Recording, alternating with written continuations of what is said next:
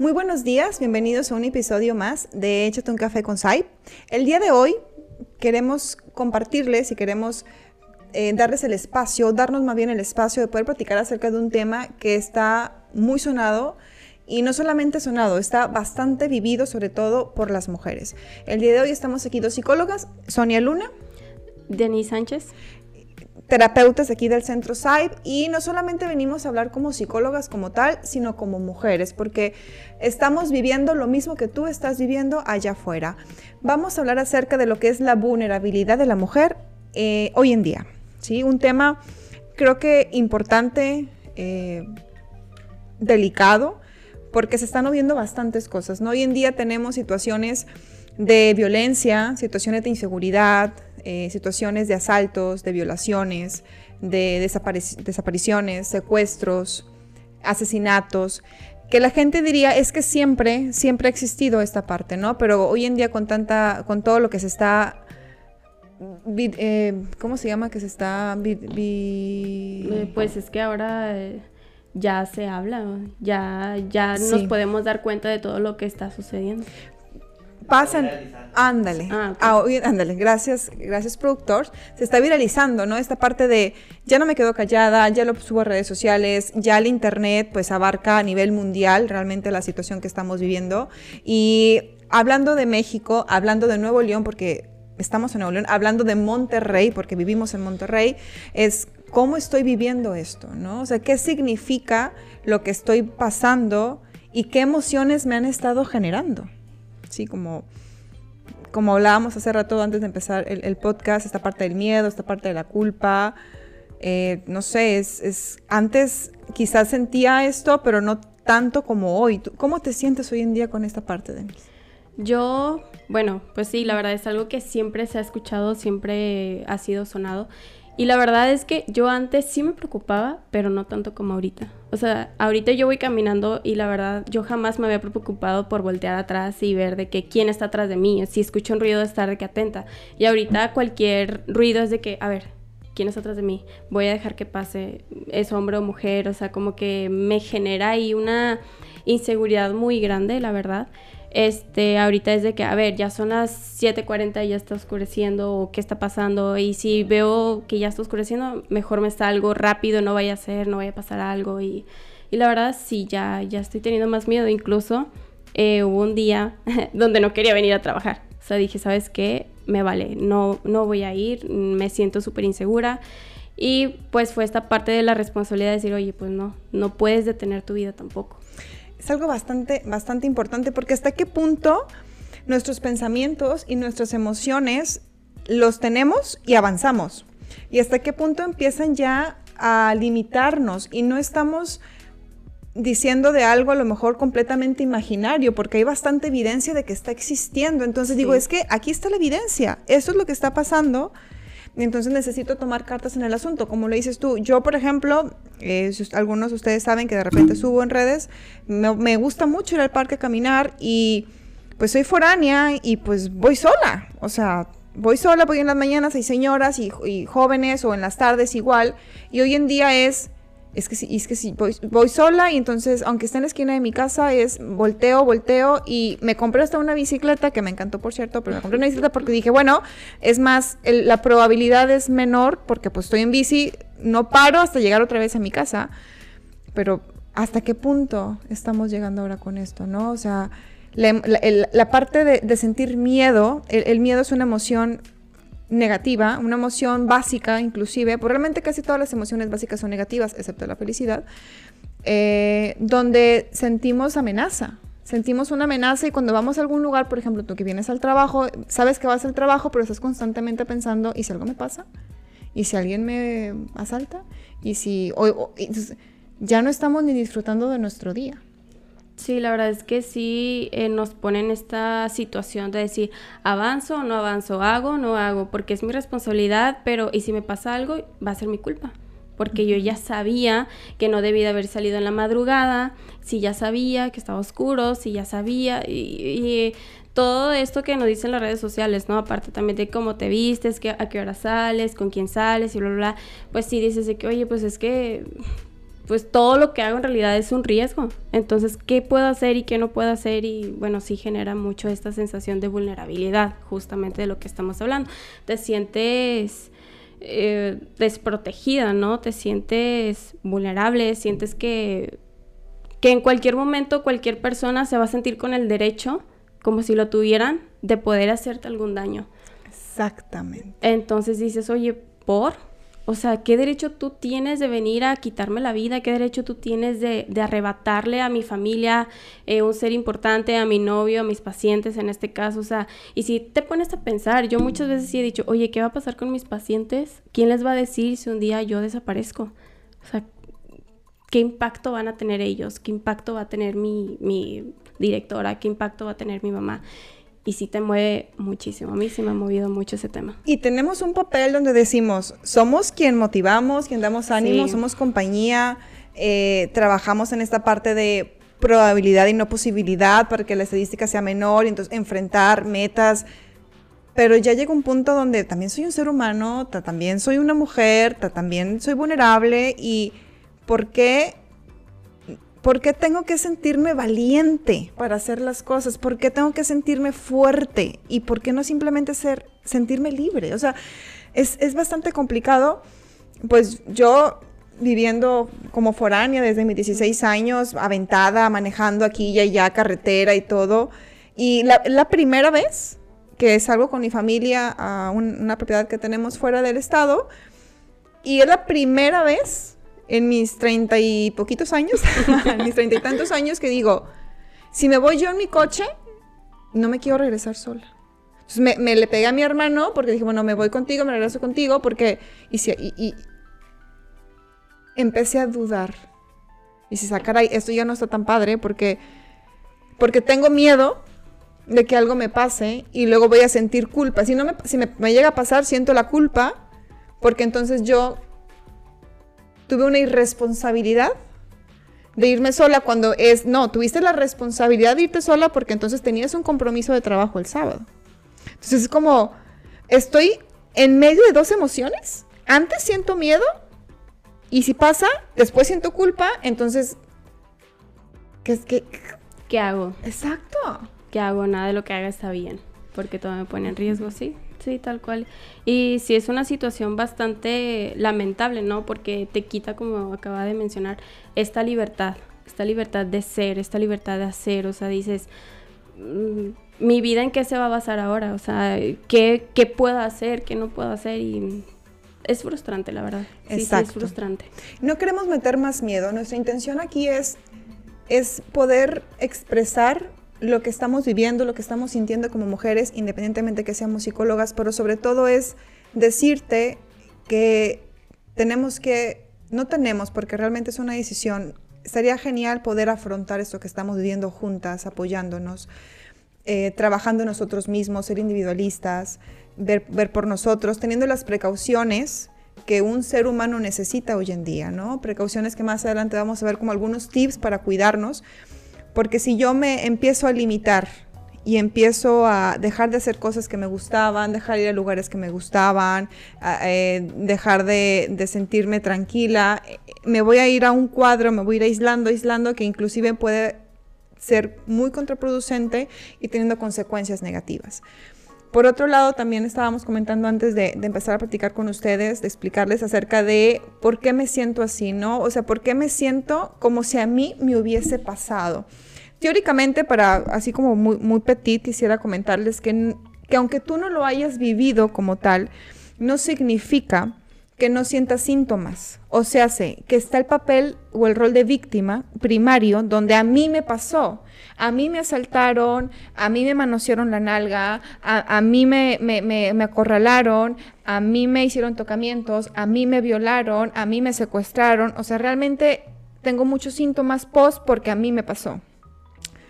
Pero no solamente existe eso, porque mucha gente no se explica por qué me siento tan mal si a mí no me ha pasado nada, porque está también la parte de víctima secundaria, donde no necesariamente te pasa algo a ti, sino viste algo, viste cómo asaltaron a una señora, viste cómo mataron a un señor, viste cómo eh, secuestraron a alguien, viste cómo le, le, metieron la mano por la falda a alguien. estás observando una, situación de, de, abuso y entonces, como viste la evidencia, pues también hay síntomas, ¿no? De que me puede pasar a mí. Y está el terciario, donde puede, ves televisión, ves películas, ves telenovelas, noticias. y no lo viste tú personalmente, no lo viviste, pero lo estás viendo y entonces te reflejas y es, me puede pasar y los síntomas van a ser incluso muy parecidos en las tres etapas para... Lo comento y esta parte teórica porque si a ti te está pasando que tienes síntomas, donde te sientes incómodo, sientes mucho miedo, estás dejando de hacer cosas, te sientes mal, estás sudando, tienes ataques de ansiedad, no quiere decir que te estás volviendo loca, quiere decir que estás pasando por una situación que nos está afectando a todos y que no, no es normal porque temes, pero la intención es poder trabajar, sobrellevar y avanzar junto con ello, no avanzar con el miedo, avanzar con, con las emociones, con los pensamientos de una manera, desde mi punto de vista, pues con, precaución, pero pues seguir viviendo de la vida. ¿Te ha pasado que eh, algunos pacientes dejen de venir? Que digan, ¿sabes que prefiero la sesión en línea? Sí, ya me empezó a pasar, donde cuando es noche, ajá, inclusive, por ejemplo, antes van a pedir el Uber, me espero que llegue el Uber, estoy afuera con el, a ver, el paciente va a salir, me asomo que el paciente haya venido por él, este, pero sí, esta parte de no, prefiero mejor este, en línea, ¿no? Entonces sí, ya me empezó a pasar, incluso no tanto en las sesiones, sino que me empiezan a decir que empiezan a dejar de hacer cosas. Hay pacientes que, pues como ustedes saben, uno viene a terapia ah, por muchos motivos, ¿no? Pero otro es esta parte de, poder trabajar mucho la, la, forma, la, transformación como ser humano y eso genera tener metas, objetivos, hacer cosas por nosotros y eran aventarte a hacer cosas que entonces dejamos de hacer porque ahora con esto es, ya ves, te dije Sonia, o sea, por eso no lo hacía. Yo estaba mejor en mi casa. porque iba a conocer gente extraña en un grupo de salsa? No, ¿por qué voy a ir? O sea, y empiezan entonces a, tener evidencia de cosas que pudiesen pasar negativas. Yo no estoy diciendo que no te va a pasar nada. Yo estoy diciendo que lamentablemente al estar pensando que algo te va a pasar, no estamos viviendo el presente. Se nos está olvidando que tenemos que vivir el presente. Sí, totalmente. Yo, eh, a mí sí me ha pasado, sí tengo pacientes, todas mujeres, que si me dicen, ¿sabes qué? Prefiero en línea las sesiones eh, porque no quiero salir. No quiero salir, prefiero tenerla aquí y es un ok. Y yo con mis pacientes mujeres específicamente sí les he dicho y la verdad sí les he dado esta libertad de decirles, si tú te llegas a sentir insegura, háblame si quieres. O si vienes para acá en Uber y te sientes más segura, mándame tu, tu o sea, la ubicación, la ubicación, y yo voy checando por dónde vas. Eh, si te sientes más segura y si dentro de tus posibilidades ahí te sientes como, avísame que ya llegaste a tu destino para saber que estás bien, porque también sí esta culpa otra vez de que, oye, pues, pues no quiero que te pase nada, ¿no? Y sí me preocupo. A lo mejor es pasar un poquito esa línea, pero a mí en lo personal me hace sentir más segura por ellas. Ahorita, más que nada por ellas. No porque los hombres no estén en riesgo, no, sí, pero las mujeres específicamente. Creo que estamos en un, en un, en un foco rojo, ¿no? Como esta parte de de híjoles, que es una espada doble filo, porque tanta información, tanto movimiento, está genial y, te sientes acompañada, pero a la vez te sientes más vulnerable porque entonces se pueden aprovechar de esa situación. Y hablando de aprovechar, justamente mencionabas hace rato de cómo hay situaciones que te están diciendo, es que, no sé si gustas explicarle aquí al público el ejemplo de, las de los motociclistas, ah, de cómo, cómo era. Es que en la mañana estaba en Facebook y eh, vi una publicación que decía, eh, si tú nos ves a nosotros motociclistas y tengo un listón morado, eh, siéntate segura de poder llegar con nosotros, ¿no? Y yo la verdad mi primer pensamiento fue, no, gracias. O sea, porque eso me hace sentir a mí también en riesgo. O sea, decir, oye, es que yo solita fui a meterme a la boca del lobo. Porque tú no sabes, a lo mejor esas personas se están aprovechando de esta situación y decir, ah, bueno, pues si tengo el listón morado, pues ella va a venir a mí. Entonces sí digo de que no, gracias. O antes se sonaba mucho el del listón morado también. De que, oye, si me ves en la calle con un listón morado y te sientes insegura, llega a mí, agárrame la mano y me voy contigo. Y es un... Qué padre y qué triste a la vez que una acción bien intencionada eh, te haga sentir también, pues, inseguro. O esa es mi experiencia, la verdad. A mí me gustaría tener toda la fe y toda la confianza en que sí. O sea, la verdad, eh, yo soy de rancho, soy de pueblo y soy bastante, bueno, era bastante confianzuda de decir, cualquier persona me puede dar apoyo porque yo brindaría apoyo a cualquier persona, ¿no? Entonces ahí entramos en un, en un estilo y, y afloje, pero me, me, gustan esos movimientos de apoyo, qué genial, que sé que hay personas buenas afuera, hay personas malas, pero tengo la fe que hay más personas buenas que malas, que pueden apoyarnos en el momento que se necesite, que sea indicado. No dudo que sí existan personas que sí te puedan apoyar, pero sí entra esta desconfianza. Claro, totalmente. De decir, oye, ¿y si no? ¿Y si se están aprovechando incluso en videos de Facebook, este, donde, por ejemplo, es el chico que se te acerca y te quiere hacer algo, y luego llega otra chica y te quiere ayudar y resulta ser que también están, pues, juntos, ¿no? En eso. Y dices, oye, es que, pues, se supone que a lo mejor contigo, mujer, me puedo sentir más segura y realmente, pues no, no. Pues a lo mejor no.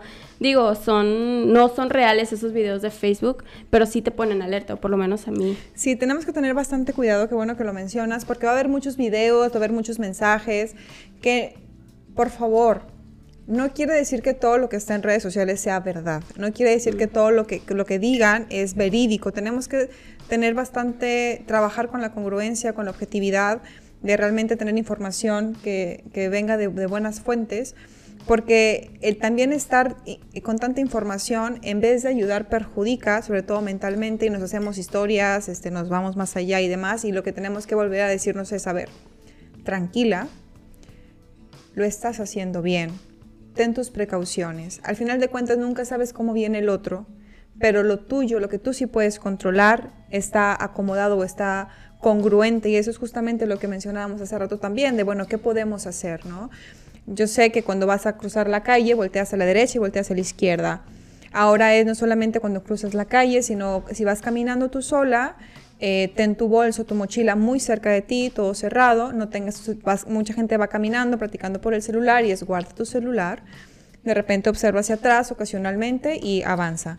No como que voltees porque te va a pasar algo, no, simplemente es una precaución que puedes utilizar.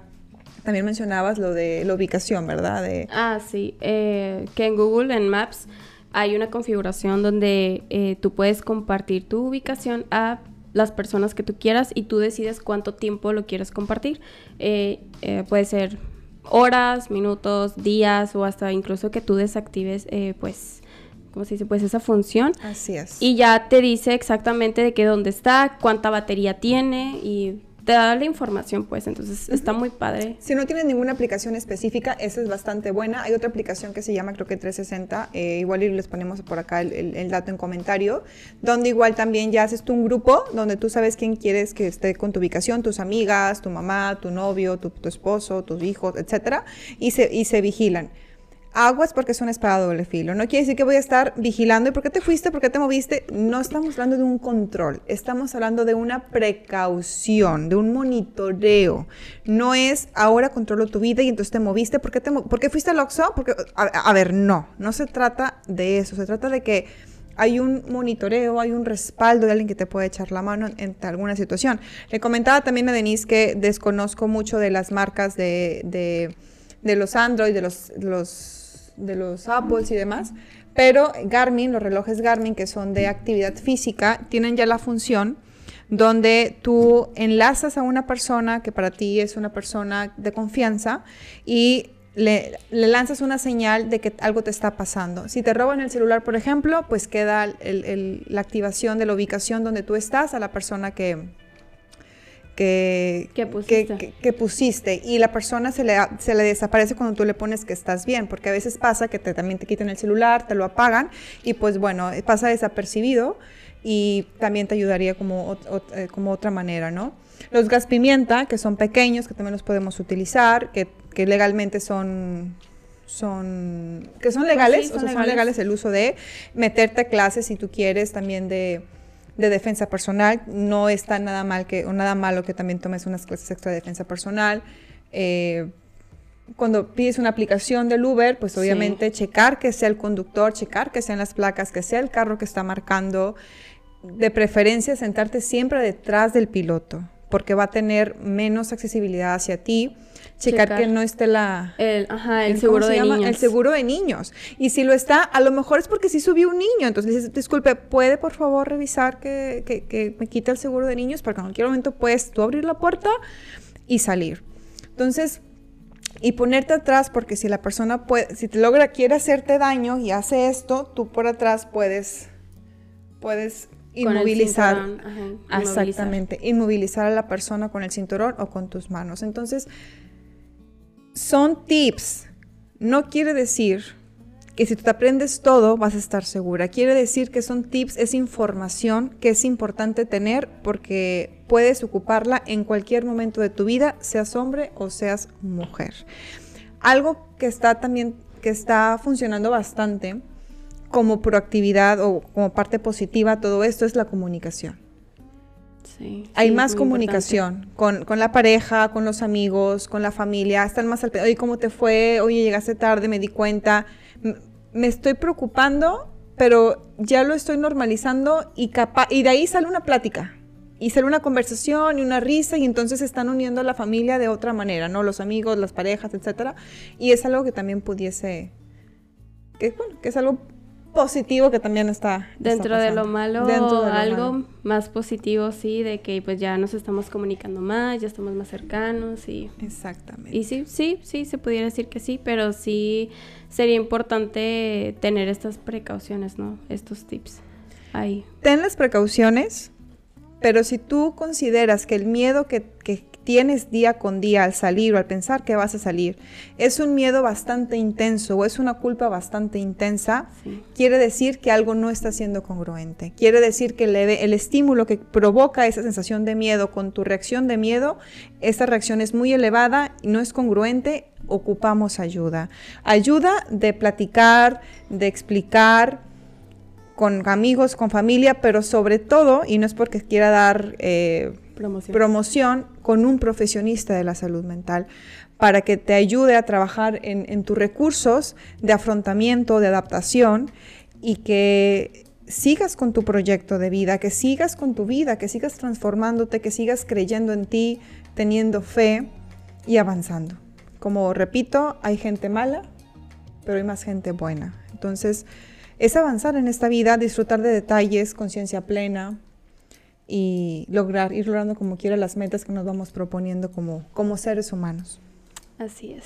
Sí, Y bueno, es un tema bastante amplio que más adelante vamos a ir desglosando un poquito más. El día de hoy solamente es compartirles que, que estamos en estamos en lo mismo, estamos viviendo lo mismo, estamos sintiendo cosas muy parecidas, pero también estamos eh, sintiendo cosas en cuestión de avanzar, en cuestión de, hacer acciones comprometidas, en cuestión de sentirnos tranquilas con nosotros, de sentir que estamos previniendo y que estamos avanzando, que no nos estamos deteniendo, que también es esta parte de compartirles. No es meterles miedo, sino al contrario, es invitarles a seguir avanzando en, esta vida. Y creo que repetí bastante lo mismo, pero el punto es el punto. Así es. Y pues bueno, pregunta de yo nunca, nunca, para las dos. Yo nunca, nunca he sentido miedo de andar en la calle sola. No, sí. Sí, de hecho, en la colonia en la que vivo, eh, relativamente es muy segura. Y no, o sea, ahorita ya, ya están surgiendo asaltos, ya están surgiendo eh, este tipo de cosas. Y si te quedas así de, oye, se supone que en mi casa era donde más seguro me sentía por la colonia y ahorita es un ni ahí.